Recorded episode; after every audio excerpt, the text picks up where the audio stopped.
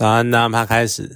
今天来讲部电影，叫做《风行者》。那它是由杰森·史塔森主演的电影。看到他呢，大概就猜得到这会是怎样的一部片。至少就是你可以保证主角光环一定开好开满这样子。只是原先本来想说，是不是现在啊，就是好莱坞他们拍片的题材，就是都要帮那种家人啊、朋友打气啊，那种出气啊、报仇都不够。现在是怎样，连邻居的老奶奶有问题都要帮他出气了吗？可是看到后面的发展，其实有一点点超乎想象。那想想也还算蛮有趣的啦。不过另外一方面呢，你大概也看得出来，就是现在施行正义这件事情有多热门。那另一方面呢，就反映出。有多少人对于司法体系其实有很非常的失望？我们一直都渴望呢，有人可以更直接、简单的满足民众心中对于正义应该有的模样的满足那样的想象，这样子。那反正杰森·斯塔森这种角色呢，他一定是什么？潜伏已久啦，或是退隐山林的那种绝世高手，那这种设定呢，其实真的一点都不意外。只是跟着养蜂人的连结，一开始会觉得好像有点突兀，但是后来呢，却越看越觉得有意思。不过动作场景倒是蛮精彩的啦，就算拳拳到肉，然后也不会有什么拖泥带水啊，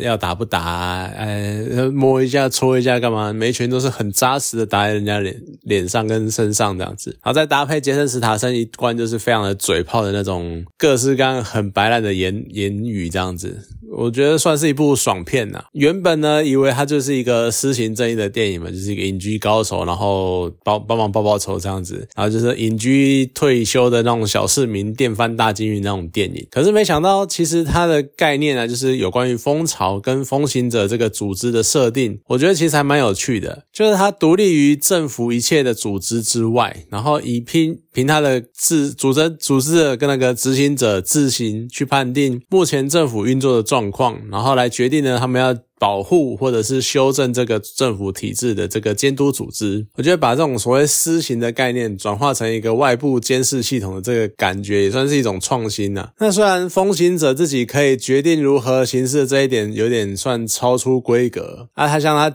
不过他既然是爽片，然后他也没有明显的要跟好好的那个观众讲解，就是风行者他们的行为准则跟判断依据是什么。反正呢，就是我直接把腐败的部位演出来。那告诉你，就是因为这个样子，我觉得政府非常的腐败，所以要怎样怎样怎样，就直接明摆着演给你看就好了。那当然，电影中有一些非常非常片段的描述啊，譬如说操控诈骗集团，然后赚取了大量金钱，很轻松就可以转化成候选人的竞选资金，而且甚至于他还是一个总统级别的选举。我觉得这个就真的太小看整个政府的所谓查核系统，然后还有选举对手的那种情报收集集能力了。你看，像我们刚结束那个台湾总统大选嘛，每个候选人他们有多少地啦，然后什么用。途啦啊，组组错几间呐啊，房子有没有拿来是农地？有没有藏金属啦？然后或者什么原来盖停车场啦啊，然后租出租赚多少了这样子？然后那个老祖宗留下来、老爸留下来的房子，然后是不是违建之类这种，全部都被翻出来，然后查得一清二楚。那像这种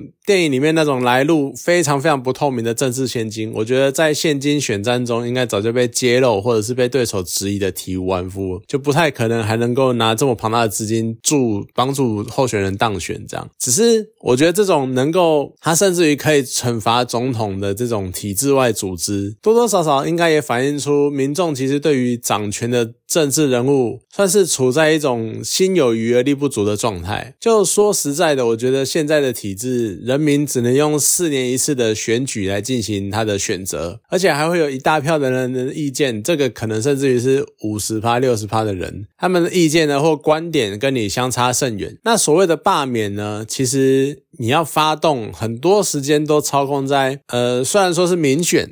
但是选完了，你也不太能影响他们决策的国会议员手上。所以，当整个政府体制出现了一个很奇怪的问题的时候呢，可能在四五年之内，你是没完全没有办法去操控，没有办法去撼动它的。那民怨很难直接影响这整个体制。当然，这样讲起来可能有那么一点点像民粹啦，就好像那什么随时都要民众来反映吗？可是我觉得这种能够及时反应，应该也是蛮重要的机制吧。所以呢，在这样的情况。之下，我们如果有一个像风行者这样子，是为了服务整个国家，然后整个民主体制，而不是他们屈就于单一党派或是单一政治人物旗下的那种附庸组织的这种想法，然后再搭配现在越来越高昂的这种施行正义的那种想法跟风潮，的确是会让整个故事更加吸引人。我们好像更希望有一个能够更直接去打击这些所谓贪官污吏的这种组织存在，这样子，然后不再会官官相护，这样感觉看起来就很爽。所以它真的是算一个爽片啊。不过说实在，好像看个爽片，然后我还要想这些有的没的，然后什么人民对政府的信心啊，什么政治体制这样，好像有点太偏了。可是其实这种对整个体制越来越没信心的风潮，如果他们是持续的扩大下去，说实在你也很难说对未来的人类社会以及整个运作机制的影响到底是好是坏。我觉得坏的话呢，也许会伤害到整个已经发展了数百年的民主体制，那很有可能我们会靠回更强大的、有着数千年历史的集权制度。可是好的话呢，或许我们可以再更进一步的改善现在的民主政治，甚至于。也有可能再更进一步的发展出超乎我们现今能想象的体制出来。毕竟民主也是后来